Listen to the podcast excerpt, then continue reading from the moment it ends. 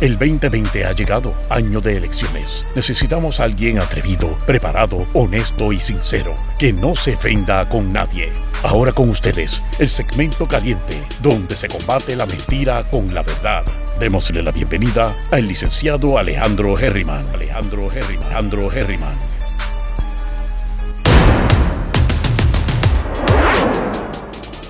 Mi gente, bienvenidos y bienvenidas una vez más a Geriman TV, sesión 5 de la tarde.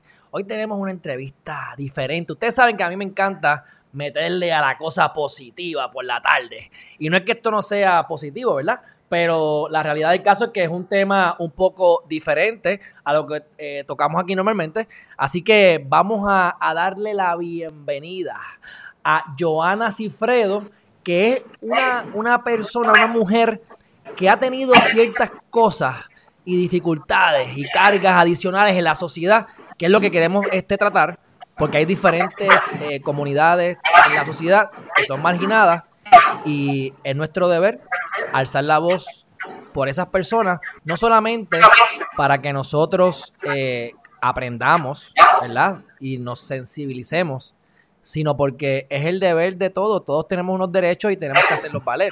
Si tú no haces valer tus derechos, la pregunta es quién lo hará valer para ti. Así que sin más preámbulos, aquí nos encontramos. Joana, ya estás en pantalla. ¿Cómo te encuentras? Bien, me encuentro bien. Qué bueno, qué bueno. Pues mira, primero que todo, te quiero dar las gracias por estar aquí con nosotros este, y por haber aceptado mi invitación, que yo te, te escribí ahí medio, tú sabes, medio como yo soy, así de la nada. Así que te lo agradezco un montón. De nada, de nada. Pues mira, este, quisiera, primero que todo, vamos a hablar de, yo quisiera hablar sobre los problemas más comunes que vamos a ir poco a poco, ¿verdad? Y vamos a ir ampliando y, y como fluya, pero quisiera saber cuáles son los problemas más comunes que hay dentro de la comunidad trans. Problemas sociales más comunes. Eh, bueno, la comunidad trans enfrenta muchos retos. algunos de ellos es eh, buscando trabajo, nos discriminan en el empleo, todavía en, muchos estados, incluyendo en Puerto Rico, es, o sea, es legal tú discriminar contra una persona que es trans. Este, vivienda, también nos discriminan cuando estamos buscando alquilar un apartamento. Uh, es, todo eso es um, por muchas mujeres trans se sienten la obligación de ejercer el trabajo sexual para, para sostenerse. Uh, y violencia, enfrentamos mucha violencia en todos aspectos, desde la violencia administrativa, como la que yo pasé la semana pasada, a violencia física, que ya en lo que vamos el año ya han, matado como a, a cinco personas trans aquí en Puerto Rico, en lo que va del año. Y hay alguna razón. Oye, perdóname, si tienes mi. Me estoy escuchando. Si me tienes por ahí sonando, no sé si me, puedes bajar o soy yo por acá. ¿Tú me, Creo. No, ¿Tú no me tienes en, una, en, una, en un teléfono adicional? No. ¿No? Ah, porque como que me estoy dando feedback. Está bien. Pues de todas maneras, este. La pregunta que me está. Ok, la situación que te ocurrió. ¿Qué fue lo que, lo que las, muertes? Las muertes. ¿Hay alguna razón específica de por qué hayan matado a esas personas trans? Porque, vamos, son trans, pero a lo mejor fue que fueron a un punto de droga y, la mataron como me hubiesen matado a mí por yo haber sido un bocón. ¿Hay alguna cosa en específico o se ha podido probar que literalmente es porque son trans y te maté? Es que porque son trans. Es porque son trans. O sea, las personas trans, esto el 20 de noviembre de todos los años nosotros tenemos un día específico. Nosotros trans internacionales tenemos un día internacional donde conmemoramos todas las, todos los asesinatos que han ocurrido solamente en ese año. Esto es una, eh, o sea, esto es una epidemia que, que no es solamente aquí en Puerto Rico, se ve por toda Latinoamérica y en los Estados Unidos. O sea, las personas nos matan porque somos trans. es un crimen de odio, por eso le dicen un crimen de odio. Ok, este, en el caso de la, de la violencia administrativa, ¿tú me puedes hablar un poquito sobre lo que, fue lo que te pasó en resumen eh, en la Junta de Inscripción Permanente? yo llegué a la Junta de Inscripción Permanente con mi esposo ah, y traje conmigo mi pasaporte. Este, yo no he podido cambiar mi acta de nacimiento. Yo, yo cambié mi, mi nombre en Washington, D.C. hace muchos años.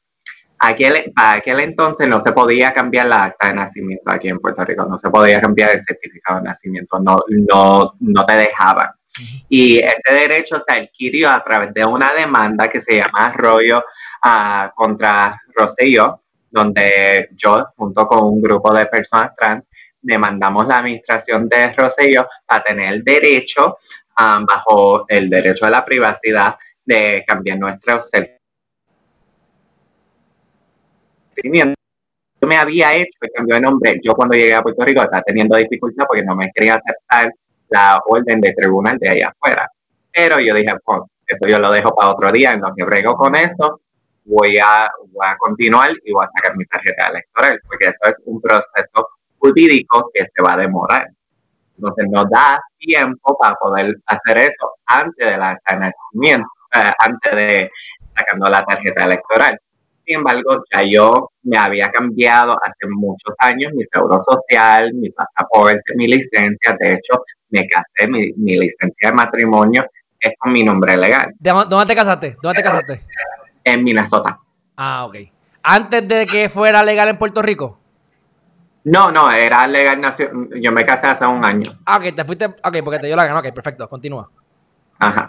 So, la cosa fue que um, cuando. Y esto es importante que la gente sepa. Para tú votar, tú lo que tienes que comprobar son cuatro cosas. Que tu ciudadanía, tu residencia y tu identidad. El pasaporte, al ser un documento federal, va por encima de un certificado de nacimiento. Es más válido porque uno tiene fotos y el segundo ha sido o sea, validado por el gobierno federal de los Estados Unidos. eso prueba mi ciudadanía, prueba mi identidad y prueba que soy mayor de 18 años. Eso junto con Bill de la Luz debía de haber sido suficiente para yo sacar mi, mi, mi tarjeta electoral en mi nombre. Sin embargo, la señora me dijo que para personas que han nacido en Puerto Rico, ellos van a través de la información que ellos adquieren a través del registro demográfico. para personas que no han nacido en Puerto Rico, se les acepta o el pasaporte o el certificado de nacimiento para votar, para sacar una tarjeta electoral en sí, no debe de importar dónde tú has nacido. O sea, eso no tiene nada que ver. Con yo darle mis documentos, suficiente. Pero la señora llamó a su supervisora, la supervisora dijo, no, tenemos que ir a través del registro demográfico. Entonces yo le explico a la señora, ustedes tienen que aceptar un pasaporte porque es un documento federal entonces, ella procede con llamar a la Comisión Estatal de Elecciones. Cuando ella está en teléfono hablando para verificar, tú sabes, ella cuando se está refiriéndose a mí, sigue diciendo él cuando está en teléfono y yo le digo ella, ella, la corrijo dos veces. Y cada vez que yo le corrijo, ella me, hace así como que, como que si yo le estoy molestando, al, decir como respeto o sea, respeta, respeta mi identidad, estoy aquí. Ah, después la señora que me estaba atendiendo dijo, mira, vamos a hacer una llamada, vamos a verificar esto y tú puedes regresar como a las una. Esto era a las once de la mañana.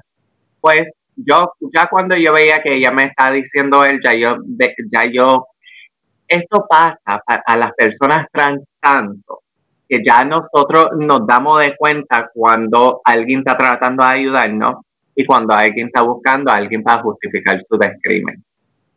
So, yo voy, salgo, voy, busco el carro. En lo que yo voy, busco el carro, ya mi esposo entró y salió y ya tiene su tarjeta. A él no le dio ningún problema. So, eh, como eran las 11 de la mañana ellos querían que yo regresara a la una, yo no lo iba a dejar en sus manos. So, yo fui a la Comisión Estatal de Elecciones que porque vivo en Bayamón, no me queda tan lejos. Llegamos hasta allá, vamos al segundo piso, le explico a una señora todo lo que pasó. Hay que, también hay que, o sea, hay que decir que cuando estaba en Bayamón y cuando estaba en, en la Comisión Estatal de Elecciones, siempre cada vez que yo comunicaba lo que me había pasado con una persona, había gente que no estaba envuelto, en mi caso, alrededor mío como metiches. O sea, eso primero me hizo sentir incómoda porque todavía estamos en, en pandemia. Como, ¿para qué tú te tienes que acercar a donde mí? Si tú no estás envuelto en lo que estamos haciendo, ¿para qué tú estás aquí? Por metiche. otro problema que tenemos las personas trans que la gente no respeta nuestra privacidad. Entonces yo le explico a la señora, ella me comunica con la, la señora que se llama Brunilda Nevares Meléndez. Ella está encargada de educación y procedimientos. Yo le explico la situación por el teléfono, le digo todo y ella me dice que por mi edad no debía de haber tenido problemas, que debíamos de ido por fe a la letra. Sin embargo, ella quiere que yo le doy mi nombre de nacimiento y todo, porque no podía ir por fe cuando yo le dije que nunca había sacado una tarjeta electoral, porque yo llegué a Puerto Rico hace un año vamos a la Junta de Inscripción Permanente ahí en Atorrey, en, en la misma, el mismo edificio. Y ahí las trabajadoras, hay dos, uno brega con dos personas, la que pone toda la información en la computadora y la que se toma las fotos. Ahí que yo no sé por qué él estaba ahí, porque nunca dijo nada en todo el tiempo que yo estaba y había otras señores que tampoco no sé, pero estaban ahí como metiches. Y la señora cuando, o sea, la Brinilda, cuando yo hablé con ella, ella pidió mi número, de, mi nombre de nacimiento. Yo le dije, pero ¿para qué? Ella lo quiso, o sea, se lo di ya. Ella lo había apuntado toda mi información, o sea, privada. Y de ahí para adelante, de ahí para adelante te llamaron con el nombre. Bueno, no, no me llamaron así, pero cuando ella, cuando bajamos a la, a la junta, de, al jeep de ahí, y la señora dijo que el nombre, el nombre de nacimiento, ella lo tenía escrito en un post-it en la mano. En vez de darle el post-it y decirme ahí lo, lo tiene, ella lo dice en voz alta. Y cuando te digo que lo dijo en voz alta, lo dijo para que todo el mundo lo escuche. Ella se llamaba fulano de tal. Su nombre era era, yo estoy aquí, o sea, ¿me entiende? Como no había ningún clase de respeto ni nada. Y la señora que me toma las fotos, ella sigue diciendo él, dijo él en tres ocasiones. Yo le digo, mira, tú, tú esto, y ella se echa a reír. Yo no sé si ella se está riéndose por los nervios, porque eso pasa. Hay gente que se ríen por los nervios o porque está incómodo, pero yo me sentí bien cómoda que eso era su respuesta. Otra, otro asunto fue que las mismas trabajadoras de ahí no entendían, yo no sé qué era el conflicto entre lo que ellas decían y lo que la señora que estaba encargada de educación y procedimiento decía, pero había como un malentendido porque ellos se peleaban con la jefa. Hasta mi esposo en la entrevista de, de Noticentro, él comentó que la, la, anti, o sea, la actitud antitrans era tan profunda que las mismas trabajadoras se peleaban con la jefa. Yo nunca había visto eso. Normalmente en todos los trabajos que yo he tenido, cuando el jefe te dice algo, tú, les, haces lo que el jefe te dice. Y ellos se, que, este, están peleando por, por los procedimientos, algo así. Yo le explico a la señora, mira, yo no sé qué el conflicto aquí, pero entre Bayamón y aquí es claro hay un malentendido de cuáles son los procedimientos. yo recomiendo que tú lo aclares a través de un bulletin o un email a toda la junta de inscripción permanente alrededor, de la isla, porque si yo estoy teniendo problemas, va a haber otras que van a tener problemas también. Y ella me explica, eh, yo le decía, porque si usted está creando procedimientos que no toman en cuenta las necesidades de comunidad específica, en este caso la comunidad trans, y eso crea retos innecesarios al accesar el voto, Entonces, eso es una política discriminatoria. Ella me dijo a mí que no es discriminación porque todo el mundo tiene que pasar por eso. Y mi respuesta es, esto es como decirle a una persona discapacitada que no es discriminación porque todo el mundo tiene que tomar la escalera. Entonces, nada, a la larga me dieron mi tarjeta después de pasar todos esos dolores de cabeza y yo te voy a decir la verdad, yo me quedé sorprendida y aún estoy sorprendida de lo, grande que se ha vuelto esta historia. Porque yo, cuando yo llegué a mi casa, lo único que yo hice es que tomé una foto de mi, de mi tarjeta y, lo posteé por Instagram y dije, ay, usted no sabe de cabeza. Y, y se me agotó el celular porque había explotado, se, se agotó mi celular. Al próximo día, cuando yo me levanto, yo era las noticias de la isla y yo decía, coño, entre el obstruction of justice de Wanda Vázquez, una pandemia global, la isla tenía tiempo para mi pesadilla personal como I'm flattered, I'm flattered. Pero yo me quedé con la boca abierta porque en mi comunidad estas cosas pasan al diario. Yo, lo único, la, la única diferencia entre yo y mis amigas es que yo tengo una plataforma que la gente me escucha. Sí, que veo que, veo que, eres activista y eres comediante. Sí. Ah, pues eso me gusta, eso me gusta, eso me gusta, eso es importante. Este, entonces, finalmente te la dieron.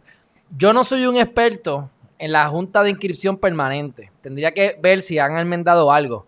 Pero, ¿por qué te la dieron finalmente? Si se supone que supuestamente tienen que hacer el cambio por el, por el, por el certificado de nacimiento. Fue que, me la dieron a la larga porque ellos sabían que yo estaba en lo correcto. Ellos tienen que aceptar un pasaporte. Un pasaporte va por encima de un certificado de nacimiento. Como te dije, es un documento federal. O sea, que es validado por el gobierno federal. No, va, no hay nada más por encima que eso. Y es más que un, un certificado de nacimiento porque lleva fotos. Yo no le traje a la señora ninguna evidencia que el nombre que aparece en mi certificado de nacimiento, o sea, que, eso es la misma persona. Sin embargo, ella me quería dar una tarjeta con una foto, si yo mostrarle prueba que es, o sea, que es la misma persona. Al mi certificado, mi pasaporte.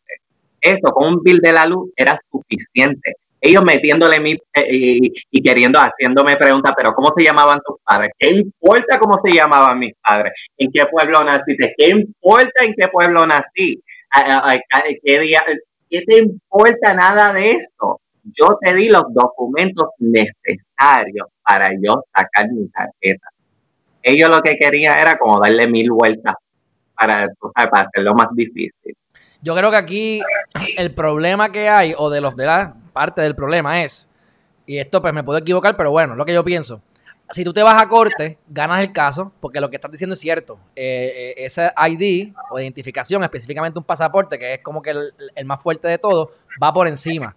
Lo que yo estoy entendiendo es que a nivel local, dentro de la agencia, hay que actualizar los reglamentos, porque posiblemente, me lo estoy inventando, toda esa forma de que la, en, que la Junta de Inscripción Permanente se, se trabaja es como trabajaba previo al caso que hizo ese cambio, que tú participaste, que eso lo, enseñan en la Escuela de Derecho.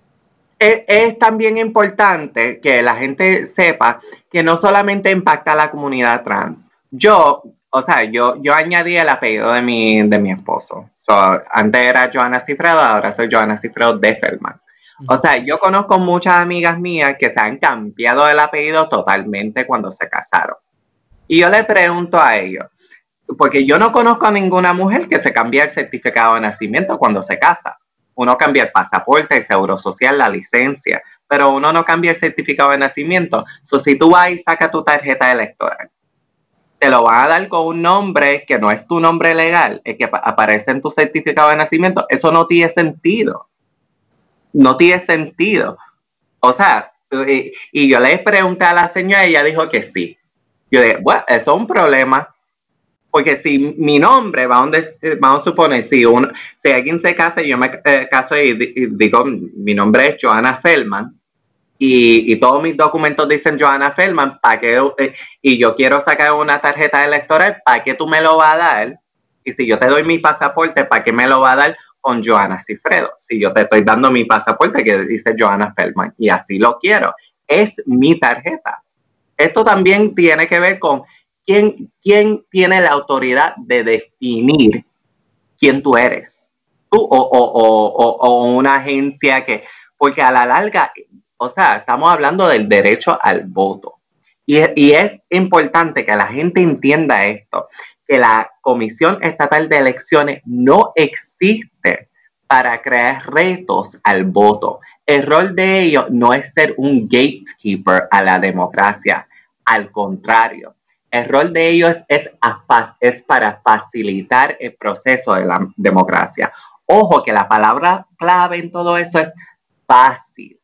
Y no hubo nada fácil de este proceso.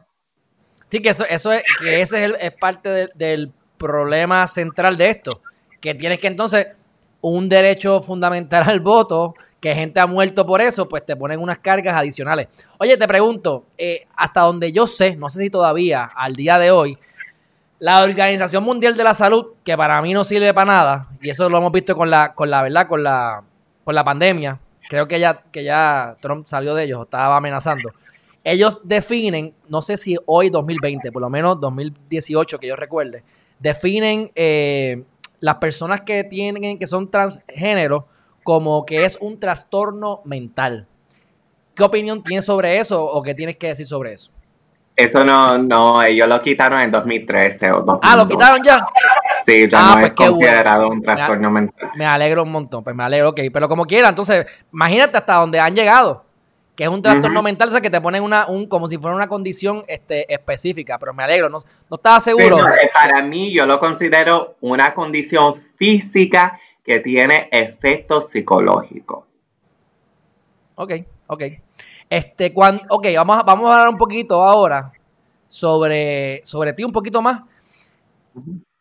Cuando yo quisiera que la gente entendiera, o por lo menos te escuchara, porque yo asumo y presumo que esto no es una, que por más que sea, y, te felicito porque has tenido los pantalones y entiendo que en ese sentido eres como yo en, ese, en ese aspecto, asumo yo, que te importa un pito lo que diga la gente, porque ya ha pasado tanto que es como que, se vayan para buen sitio, ¿entiendes? Que eso es bueno porque tienes el cuero duro, pero entonces, al principio, cuando eras niña, cuando naciste, este, esa transición o ese, o ese eh, cuando tú te evalúas o te miras en el espejo, o, ¿cómo fue ese, ese, ese, proceso de tú decir, ok, yo soy mujer, ¿qué caramba es esto?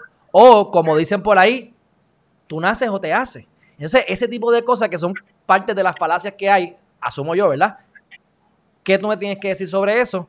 Sobre esa transición, ¿cómo, cómo, para que la gente entienda? Porque no debe ser fácil. Sí, eh, yo, yo, para mí, yo, yo pienso que es un poco de las dos. Uno nace y se hace.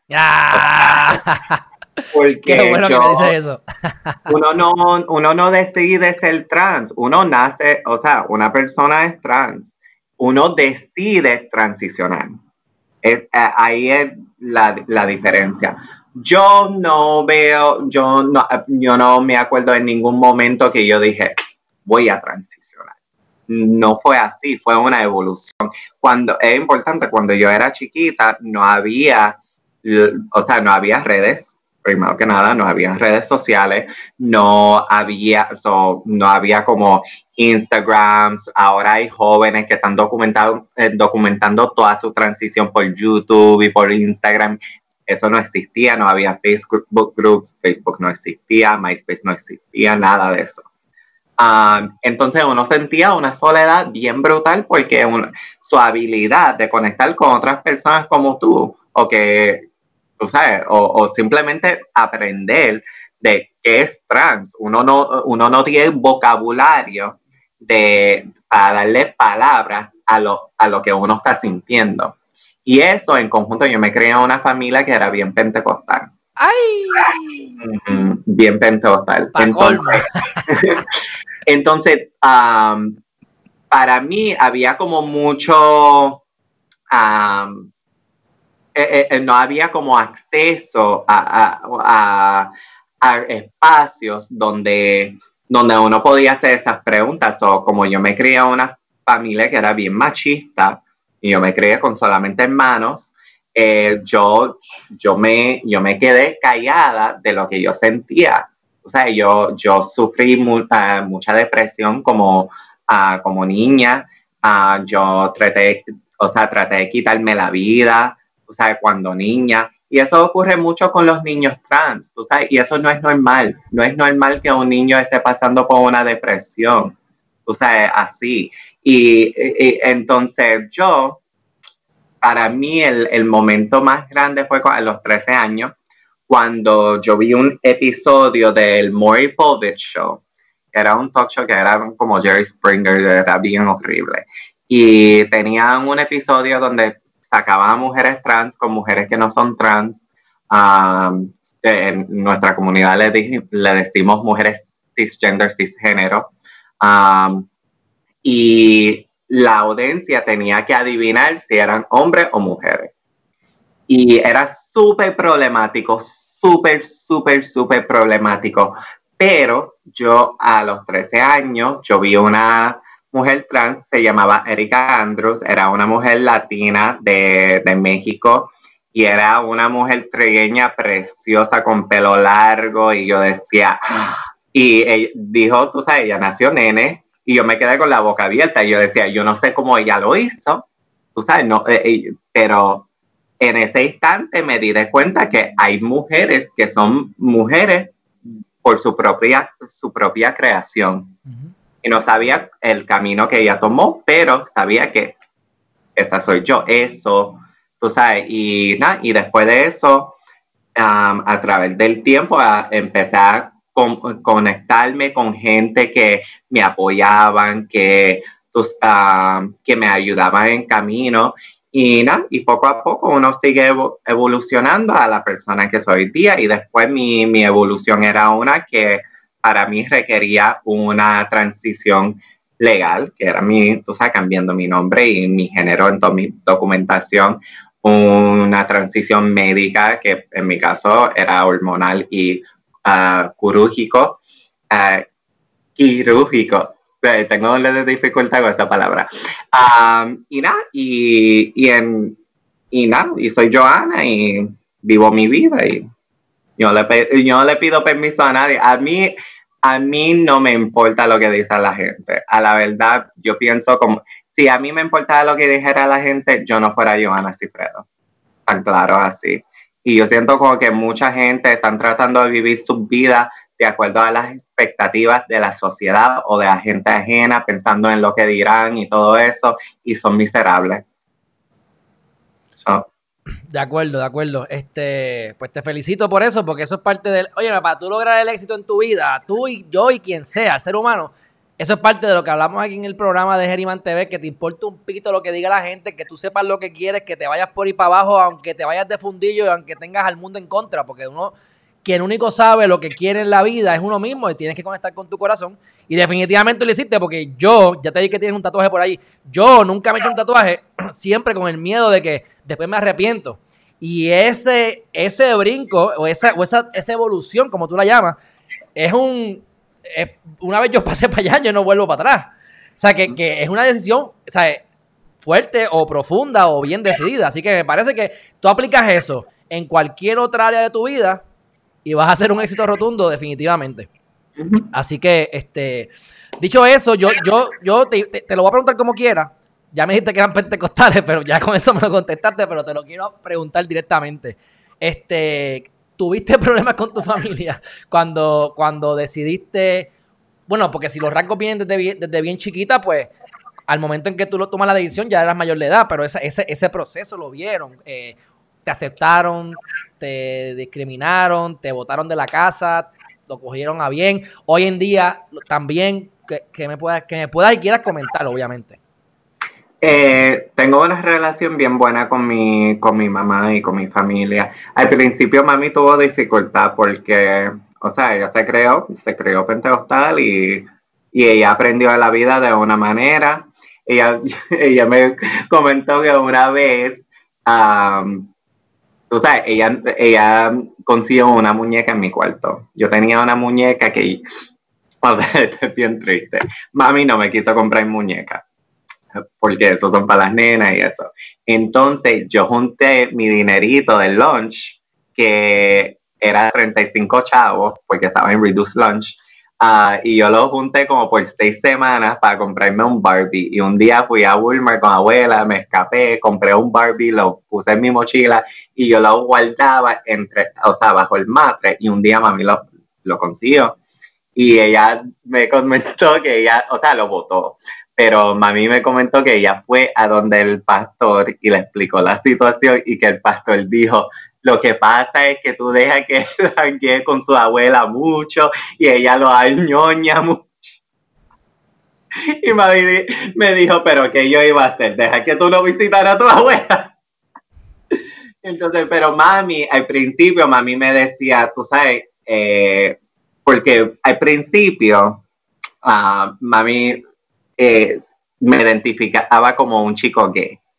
Yo no me identificaba así, pero era que tenía un noviecito y como todavía me veía físicamente como varón, mami, ella, ella, ella se enteró que yo tenía un novio y nada, y, y, eso era mucho para mi mamá en ese tiempo. Entonces que yo le iba a decir, no, mami, no soy gay, soy una mujer Se le hubiera explotado la mente. Soy yo, ok cuando al fin le dije que, tú sabes, iba a transicionar, mami me decía durante todo este tiempo, mira, dame un tiempito en lo que yo me acostumbro, tú estás bien. o sea, la que se tiene que cambiar y acostumbrarse soy yo. Dame un tiempo para, tú sabes, ver acostumbrándome y todo.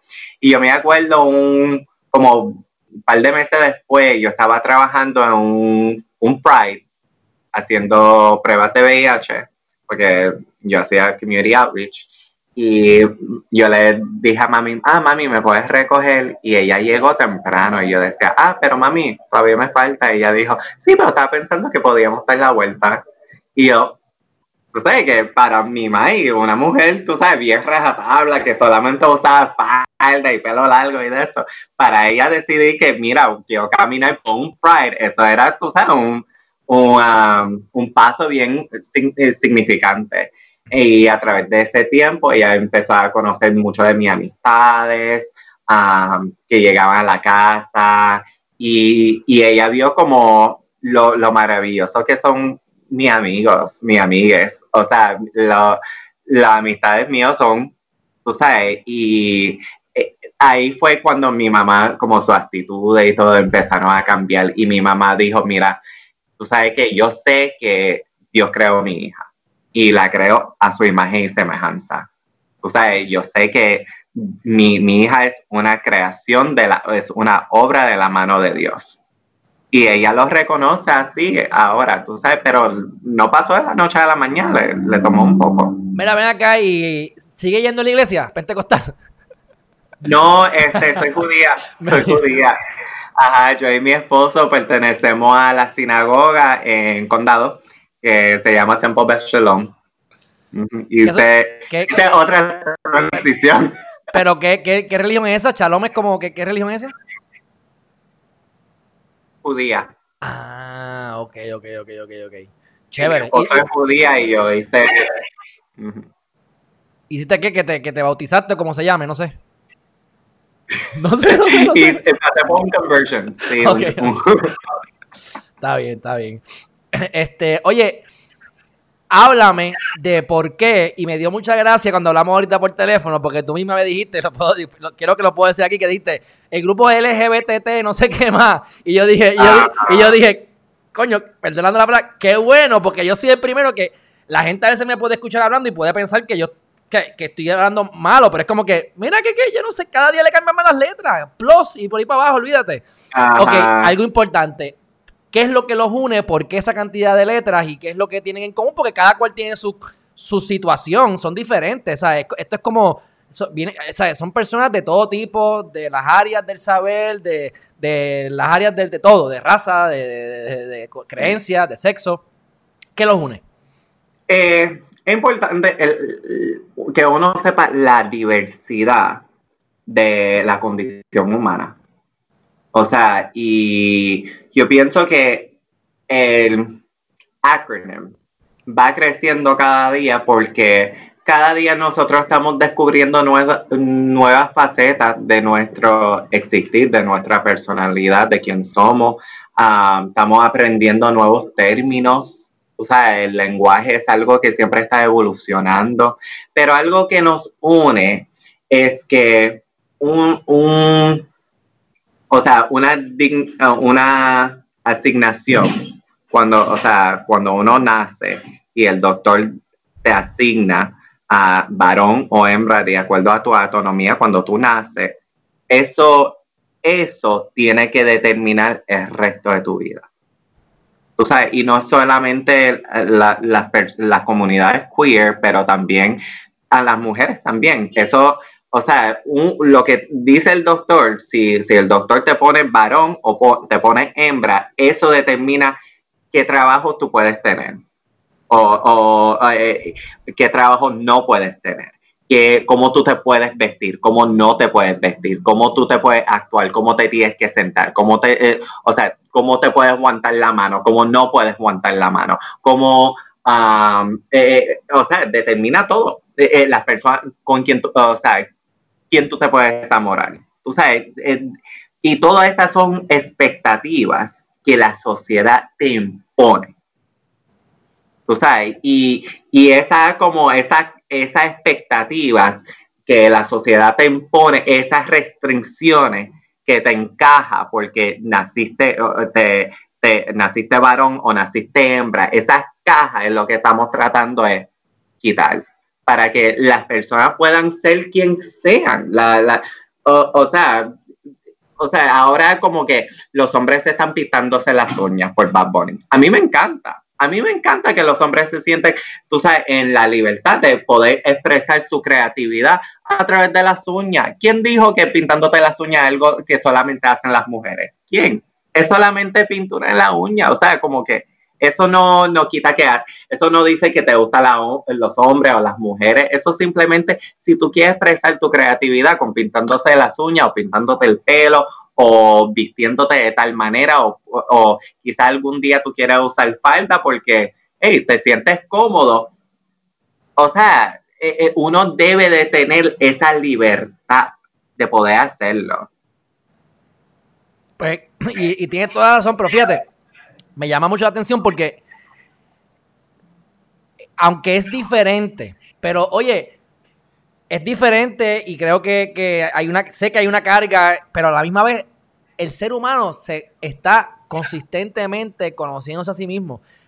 Yo, quien, el cura de la esquina, el, que, el que dirige el, lugar donde tú vas, este, en condado, estamos en un proceso consistentemente de conocernos a nosotros mismos, conocer a ti mismo para que conozcas al universo, para que conozcas al vecino, porque estamos todos hechos de lo mismo. O sea que que aunque es un tema diferente y a lo mejor no hay un apoyo generalizado por falta de conocimiento, estamos todos en el mismo bote. Estamos todos en el mismo bote y tenemos y somos todos animales y tenemos deseos, sentimientos. Vamos al baño. El ser humano siempre está en constantemente aprendizaje y evolución. Y el que no lo está, bueno, me siento triste por ello, porque van a quedar atrás. Te pregunto, ¿me puedes explicar lo que es disforia de género? Disforia de género es en, en, muchos casos para las personas transexuales. So, transgénero es un término que abarca muchas identidades, um, o sea, de personas que, que no conforman al sexo que fueron asignados al nacer. Una persona transexual es una persona que um, pasa o tiene el deseo de pasar por, un, por una transición médica. Definir, o sea, ¿qué quiere, o sea, ¿qué quiere decir hormona, cirugía o alguna combinación de las dos? y digo que el deseo de hacerlo, porque en muchos casos, en muchas partes del mundo, las mujeres trans, por ejemplo, en Centroamérica, en partes de África, en partes de el, las mujeres no tienen el acceso a tratamientos médicos, a ver un doctor que, tú sabes, las mujeres no parecen, no parecen, tú sabes. entonces, una persona transexual es alguien que ha pasado por ese proceso. Y en muchos casos, para que el seguro cubre los tratamientos médicos que, necesitamos, el diagnóstico que el, que el doctor es disforia de género, que es un como un, dis, um, un discordante de cómo tú te ves y, tu físico. ¿Me entiendes? Y por eso digo que es una condición física que requiere un tratamiento, en mi caso, que requería un tratamiento médico que, o sea, para bregar con lo físico. Y tiene efectos psicológicos, porque al no, al no, a no tener acceso al cuidado médico, eso causa mucho, o sea, mucha ansiedad, mucho, mucho, o sea, muchos efectos negativos a las personas que son transexuales. Ok. Me preguntan aquí en el chat, esta pregunta la desconozco totalmente, ni había escuchado esto antes, pero si me puedes contestar, dice, ¿podrías pedirle que hable del intersex intersexualismo? ¿Qué es eso? ¿Tú sabes qué es eso? Sí, una persona intersexual es una persona que se define por un, varias condiciones que, o sea, sea físico, ah, hormonal o cromosom, cromosomes. Sí, sí, de cromosoma. Ajá. Que no son definidas, eh, es un, o sea, es un, varias diferentes condiciones donde no es claramente considerado lo que es tradicional hombre o mujer. Tiene una Y o una X de más por ahí escondida. Lo que me quieres decir. Puede, pues digo, puede ser hormonal, puede ser um, atonómica um, o también puede ser cromosonal. Tú sabes, como puede ser cualquiera de esas tres cosas. Ok. Este. Por eso es, eso es la I. A veces cuando tú ves la LGBTQI, eso es la I es intersexo. Ah, ok, pues gracias por decírmelo. Yo me quedé en la Q todavía no me, pero yo verifico, verifico. Este, me gustaría que, tú, un mensaje, no necesariamente porque vamos a terminar, pero un mensaje corto que tú le puedes decir a las personas que no entienden esto, por las razones que sean, porque puede ser por discrimen. Óyeme, ¿tuviste American Beauty? No, empezaba una película del 99, que yo me acuerdo que era esta persona que tenía un vecino que pensaba que era homosexual y entonces era un militar y no era homosexual, era que le estaba vendiendo droga al vecino y en una señangota a rolarle un, un y, se, y piensa que le estaba dando, ¿verdad? Una, una mamadita, por así decirlo, perdonando.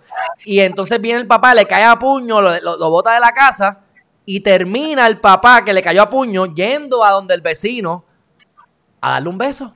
Y el tipo le dice, mira, yo no soy gay, ¿Qué te quiero decir? Que muchas veces, que es por eso es que te pregunto ahorita, pero que no, me diste que por, por odio, pero que yo pienso que muchas veces es que son gay y no lo quieren admitir, o le gustó y, de momento trae conflicto con sus creencias. Y muchas veces la gente que coge unas cosas tan personales o tan fuertes contra, contra, contra, contra la comunidad o contra otras cosas, a veces yo pienso que es que son parte de ella y no se han querido, no lo han querido admitir, pero nada, eso soy yo aquí especulando, tú sabes. Este, ¿Qué mensaje, ¿qué mensaje esa gente? Casi siempre hay dos personas que nos matan. Hay las personas que simplemente odian las personas trans, como el caso de Alexa, que la dispararon y la mataron. Y después hay casos como lo que ocurrió en Humacao, donde hay hombres, porque los hombres nos buscan. Ahí está, hay este, esta idea en la sociedad que las mujeres trans no le decimos a los hombres y que, ah, simplemente si tú le dices a los hombres, primero que nada, eh, si buscan la computadora, simplemente pon Trans Woman Disclosure y, hay un montón de casos donde han sido asesinados por decirle al hombre que son trans. Los mm. hombres que se, o sea, que se acuestan con las mujeres trans, ellos saben que se están acostándose con unas mujeres trans. Nosotros no lo ocultamos. O sea, la mayoría de las chicas lo ponen en su Tinder, en su, en su Badoo, en su Bombo, lo ponen ahí mismo el perfil que son trans. Los hombres nos buscan, nos buscan para cumplir alguna fantasía y después no pueden porque tiene tanta, tú sabes, homofobia internal, eh, eh, tú sabes, tienen todo, se han creado como en una sociedad que es súper homofóbica y transfóbica y después piensan, ah, que esto quiere decir de mí y todo, y después a veces tienen el temor que qué pasa si algún amigo o, la familia se entera y después matan a las chicas. Y que eso es lo que pasó en Humacao, tú sabes, pero eh, esta idea que las mujeres como ocultamos las eh, ocultamos nuestra identidad, ocultamos que somos trans simplemente para conquistar un hombre. Y eso son embustes, eso no pasa. Eso no pasa. Ninguna mujer está tratando de arriesgar su vida, tú sabes, para conquistar un hombre, como si los papis fueran tan buenos aquí. Hay 7.8 billones de personas. Mira para la izquierda, mira para la derecha y escoge a alguien que, hay de más. Hay, más, hay que salir, hay que salir de la gente porque hay demasiada gente. Pero bueno, sí, tienes razón. Este, eh, si quieres hablar del tema, porque esto ya no solamente te toca a ti, sino que toca a la sociedad completa. Problemas de suicidio, problemas de depresión. ¿Saliste de la depresión? Ok, algo que tú puedes identificar que, que, cambiaste en tu mente, que lograste salir de eso. Si quieres hablar y si puedes hablar, no me molesta que digas que no, pero obviamente me parece que es un tema súper importante para cualquier ser humano. Eh, yo pienso que el ser humano siempre, eh, cuando nosotros somos más felices es cuando estamos haciendo algo por otra persona. O sea, y yo en mi, en mi vida personal, yo, tú sabes, mi esposo, él dice que Ah, yo soy la persona más generosa que él conoce y que por eso él se enchuló de mí, por mi, eh, por mi corazón y yo pienso, para mí lo que me ha traído mucha felicidad es ayudando a los demás, apoyando a los demás, apoyando a gente marginalizada, gente, mujeres, sobre todo yo tengo un compromiso con la juventud queer ah, y específicamente a jóvenes trans y, eso es lo que me ha dado a mi vida propósito y me trae mucha felicidad. Ah, pues debes ver Geriman TV más a menudo. Aquí hablamos del propósito casi todos los días. Me alegro, me alegro un montón. Este, háblame de lo que estás haciendo ahora. Sé que estás activista. Después quiero saber lo del comediante, porque si estás haciendo comedia, quiero que me invites para ir a verte. Pero, este, por lo menos desde la parte del activismo, veo que estás ahora haciendo la campaña con lo de saca tu tarjeta electoral que también es parte de, una campaña solapada que yo estoy haciendo con Geriman TV. Eh, cuéntame, si queremos saber más sobre ti, dónde te pueden buscar, qué estás haciendo, cuéntanos.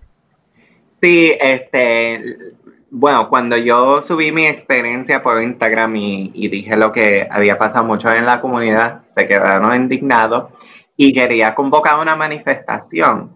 Y yo yo le dije, bueno, si van, vamos a convocar a la gente, vamos a decirle que lleguen con sus documentos y que de una vez saquen la tarjeta electoral, porque eso es lo que a mí me gustaría, que la gente ah, hagan, que, que nos escuchen nuestras voces. Uh, so mañana vamos a estar en la Comisión Estatal de Elecciones en Atorrey, en San Juan, desde las 10 de la mañana. Va a haber, o sea, vamos a estar en piquete, va a haber um, o sea, va a haber bomba, va a tocar bomba, va a estar las planeras combativas, este, va a haber varios performances. Esto, por eso te digo, esto se ha vuelto una cosa que yo me ha quedado boba. Pues te voy a decir cómo fue que yo me enteré de ti. Tengo un panita aquí que me ayuda a comparle cosas y vio tu post y me dijo, verifícate esto. Y este, yo dije, caramba. Y él fue que me dijo, mira, a ver, para ver si la quieres entrevistar. Y yo vi eso dije, perfecto, y te, y te, y te, y te, y te escribí. Así que algo pasó en el engagement con la gente que se fue por el algoritmo por ir para abajo, porque. porque sí, yo lo único que hice fue que lo posteé por Instagram. Yo tomé una foto y dije, ay, mira qué pesadilla. Y yo lo único que pensé que mis amigas trans iban a decir, ay, Johanna, lo siento, te envío un beso. No pensé que yo iba a hacer las noticias del país. Mi mamá, que vive en Kissimmee, ella, una compañera del trabajo, la llamó y dijo, María, tú tienes una hija que es trans. Y ella dijo, sí, mi hija es comedia famosa. Ay, ella dijo, sí, pues yo la vi en la computadora y yo vi ese apellido y yo decía, y esa como que se parece idéntica a María.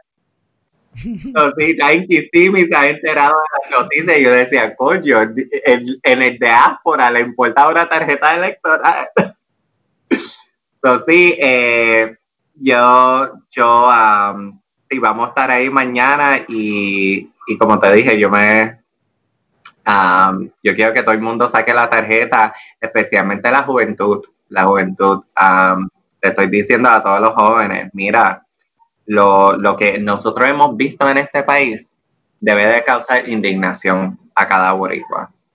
Y no debe de ir sin respuesta, no debe de ir sin respuesta. Tú sabes, como que nosotros dejamos que Ricky se fuera, pusimos a Wanda y como que le dimos una página blanca a Wanda, como un clean sheet, como si ella no existiera, eh, si ella no fuera parte del mismo ecosistema que produjo toda, que ha producido toda esta corrupción y, o sea, y, o sea, el país se está, se está yendo a pique. Ningún país que está pensando en prosperidad a largo plazo corta sus fondos a la educación. Ningún país. Eso es que no estamos pensando en el futuro.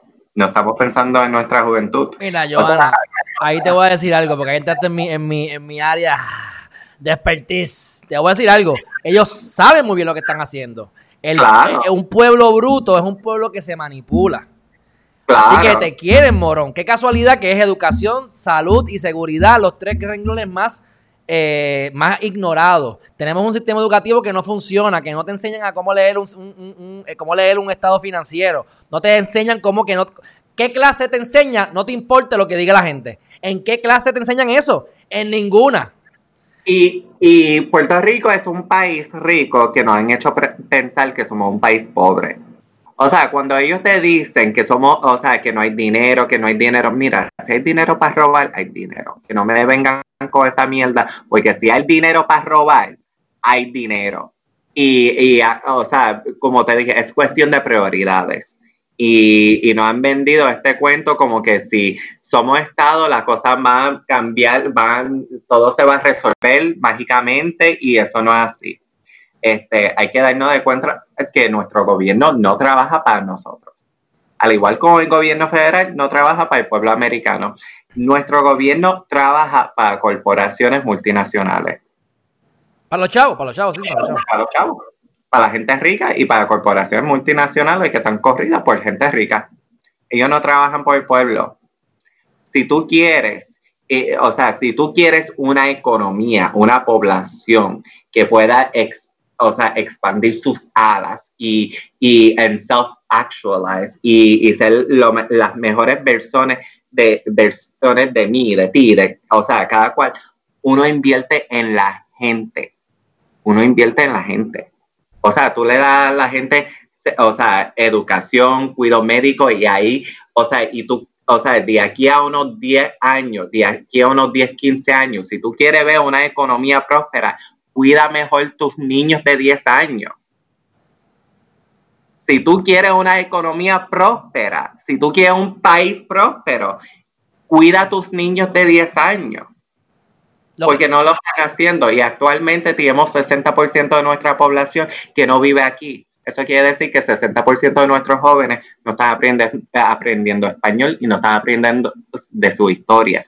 Y sin ese, esa educación, ese contexto vital, los jóvenes no van a entender la situación social y política que se encuentra Puerto Rico. Entonces, ¿cómo van a poder luchar por un país que no conocen?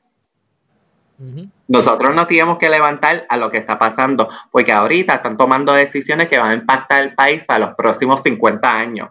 Que si no, que si no levantamos una nueva generación de líderes, no va a quedar el país para defender. Y esto es lo que nos tenemos que dar de cuenta.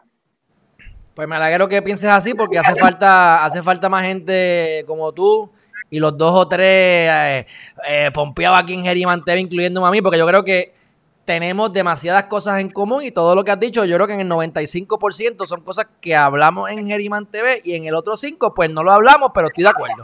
Así que este, aquí tienes un amigo, cualquier bebé que tengas por inventar me avisa. Eh, yo creo que la solución, que no es, no, no es la solución, pero no estoy, hay, tantas leyes que se hacen y no se, y no se ejecutan, que no sé si hay alguna legislación, pero me gustaría entonces averiguar leer de primera mano el reglamento de la Junta de Inscripción, porque para que esto se radique finalmente, aparte del adiestramiento que deben tener los empleados, me imagino que hay que enmendar algo para que diga, aunque sea a nivel local, acta de nacimiento o pasaporte o lo que sea además, porque aunque legalmente al final del día ganarías el caso, tienes que ir entonces a demandar o hacer lo que o que ocurra lo que ocurrió innecesariamente.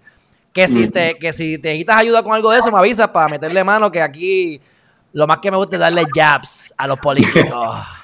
Así que este, ¿dónde te podemos seguir, Joana? Este, me puedes buscar en todas las redes bajo at, arroba Joana Cifredo. Que por cierto, eh, sí, que estás en Facebook como Joana Cifredo de Feldman. Una cosa, número uno, qué bueno que pones de Feldman, porque eso de, cambiarte el apellido, yo estoy, o sea, no es que esté en contra, cada loco con su tema, pero, por ejemplo, falta un ejemplo concreto, mi abuela, Margarita Vic, pues ella se casó con Janer, Janer se murió, ajá, ¿y ahora qué? Ella es Vic Janel, revolú, la gente no sabe, le mandan cartas de momento le mandaron una carta como si estuviera muerta porque se confundieron, de repente no saben, o sea que yo opino que tú mantente con tu, con tu, con, con tu apellido de, porque las probabilidades que, ¿verdad? Las estadísticas dicen que, que uno se divorcia, no es el caso que va a pasar contigo, esperemos nosotros, ¿verdad? Pero pero que qué bueno, que lo dejes de. no te cambies profesionalmente, profesionalmente voy por Joana Cifredo porque Joana Cifredo ha sido publicada y todo eso, entonces yo me quedo con Joana Cifredo y nada, pero para lo personal, mi Facebook yo lo mantengo más como personal. hasta hace como cinco días. hasta hace como cinco días. hasta como cinco días. Ahora todo, o sea, cuánta gente me ha escrito y cuántos hombres me han escrito. Bueno, pues exacto, esa, me gustó, esa, es buenísima. Que por cierto, aquí, que no se enchisme Ferman, pero tiene un mujerón ahí. Así que olvídate, muchacha, prepárate, que lo que viene por ahí es cañiño mono. Va a tener que empezar a bloquear gente. Pero aprovecha, porque si tú tienes ese, esa, esa, esa, esa vena de lo, que, de lo que hemos hablado, del activismo, de, de levantar la voz por ti y por los demás, aprovecha el momentum sé, que estás impresionada, lo que tú quieras, métete de, vete de fundillo con las dos manos. O sea, hazte esto y coge el momentum, porque esto puede ser que dure como que no. Así que el momento es que aprovecha la ola y, y, y, surfea por abajo. exacto, muy bien, excelente. Pues métale, duro. Bueno, pues un fuerte abrazo. Gracias por estar aquí con nosotros. Y gracias por aceptar la invitación y por estar en la hora completa. Así que un fuerte abrazo, sabes que tienes un amigo, tienes mi celular y cuando se me ocurra algo te estaré llamando para molestarte. Gracias, gracias, lo agradezco un montón. Bueno, pues un abrazo, cuídate y gracias por todo. Igual, un besito. Igual, bye bye. Bueno, mi gente, espero que les haya gustado esta entrevista. A mí yo me la gocé completa. Hasta le dije que se ve bien para chaval, porque es verdad, es verdad. Así que me, gustó que diga que hay un montón de hombres escribiéndole. ¿Ves? Se, le, le, gustan y después se, acuestan con personas trans, después se ay, ay, mi, mi, ¿qué va a decir mi mamá? ¿Qué va a decir mi mamá? Y vienen y se les pegan tres tiros, ¿verdad? Como, porque eso salió en el video lo de la muchacha esta que ya habló de un Macao. Así que bueno, de todas maneras, este, sé que no pude coger todos los mensajes. Estoy entre medio de yo, yo. Yo no soy un experto en este tema, mi gente. Así que, y se lo dije, hey, yo no soy un experto, lo mío es de buena fe. Espero si no, no meter las patas con preguntas que te hagan sentir mal, aguante por ahí para abajo, porque yo sé que tiene el cuero duro. Así que, este. Es importante, mi gente. Estamos todos en el planeta Tierra. ¿Sabes qué significa eso? Que estamos jodidos, que estamos todos en el mismo bote, que estamos en el mismo proceso evolutivo. Y es importante que nunca juzgues a los demás hasta que no hayas podido caminar en sus mocasines. Y nadie tiene la capacidad de caminar por los mocasines de otro a menos que te hayas, haya sido tú el que los caminaste. Podemos tener una idea, podemos tener un concepto eh, más o menos, entenderlo, similar pero ese, esa, esa, esa, situación específica por la que una persona pasó, solamente la persona lo puede saber. No solamente eso, sino que además, muchas veces las percepciones son diferentes. Yo he estado en, en conversaciones o en situaciones, por ejemplo, legales, que uno graba las cosas y yo pienso que me puse muy fuerte o que me atacaron bien duro y por eso fue que reaccioné. Y ha habido ocasiones que tengo que admitir que yo escucho la grabación y digo, creo que mi percepción, mi percepción fue errónea. Un poquito más grande de lo que yo me imaginé. Así que con esto lo que le quiero decir es que no solamente es por la situación, sino es por la percepción de la situación que tuvo la persona. Así que mi gente, hagamos lo posible por no juzgar, hagamos lo posible por entender, porque sí, porque a mí me enferma ver la gente, y eso pasa mucho en la iglesia. Ay Dios, Dios, el amor, Dios es amor, paz para todo el mundo. Ah, pero entonces los homosexuales van para el infierno. Ah, eso no vale nada. Ah, eso es engendro. Porque yo lo escucho. Acuérdate que yo tengo en mi familia de todos, en la viña del Señor. Tenemos de todo, mi gente, de todo. Buenos, malos pillos, tecatos, buena gente, inteligente, bruto. Tenemos de todo, mi gente. Así que yo tengo una familia muy diversa y amistades muy diversas y soy bien observador. Así que a mí me gusta siempre que seamos nuestra palabra, que actuemos congruentemente con lo que decimos.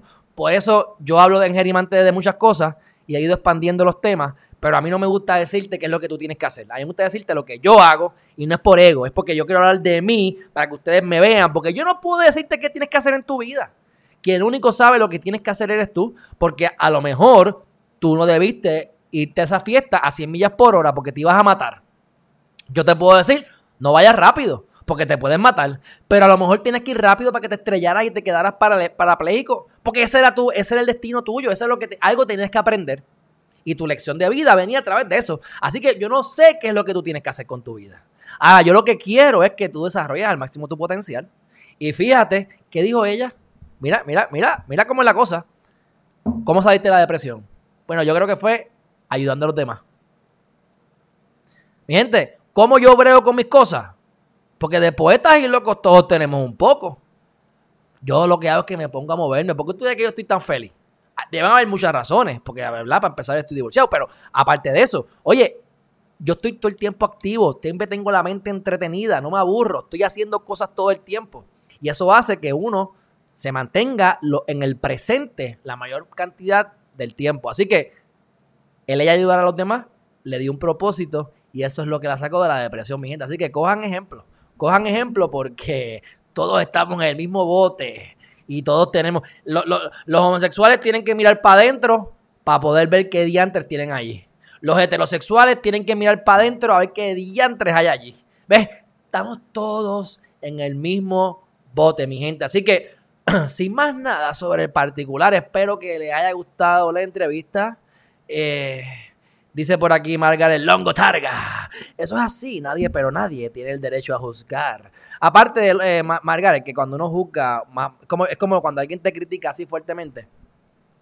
Dice más de la persona que dice, del emisor del mensaje, dice más que de la propia persona al que le dirigen el mensaje. Así que por eso es que cuando la gente me dice cosas así bonitas, eh, siendo sarcástico, me lo paso por donde no me da sol. Así que los invito a ustedes a hacer lo mismo y que empiecen, mira, olvídense de lo, tienen que dejar lo aprendido en el pasado, tenemos que rediseñarnos, tenemos que recrear nuestro cerebro y eso se hace con rutina, con pensamientos positivos, con tomar acción, con eliminar los estresores de tu vida, lo que te causa estrés. Hay alguien que no te gusta, hay alguien que te, que te causa, eh, que, te, que te ataca, que tú entiendes que no, que no te quiere. Suéltalo. Como yo digo, los cuatro gatos que entran a mi página de Facebook dos veces al año a decirme cosas negativas, aunque tengan razón, los mando para buen sitio.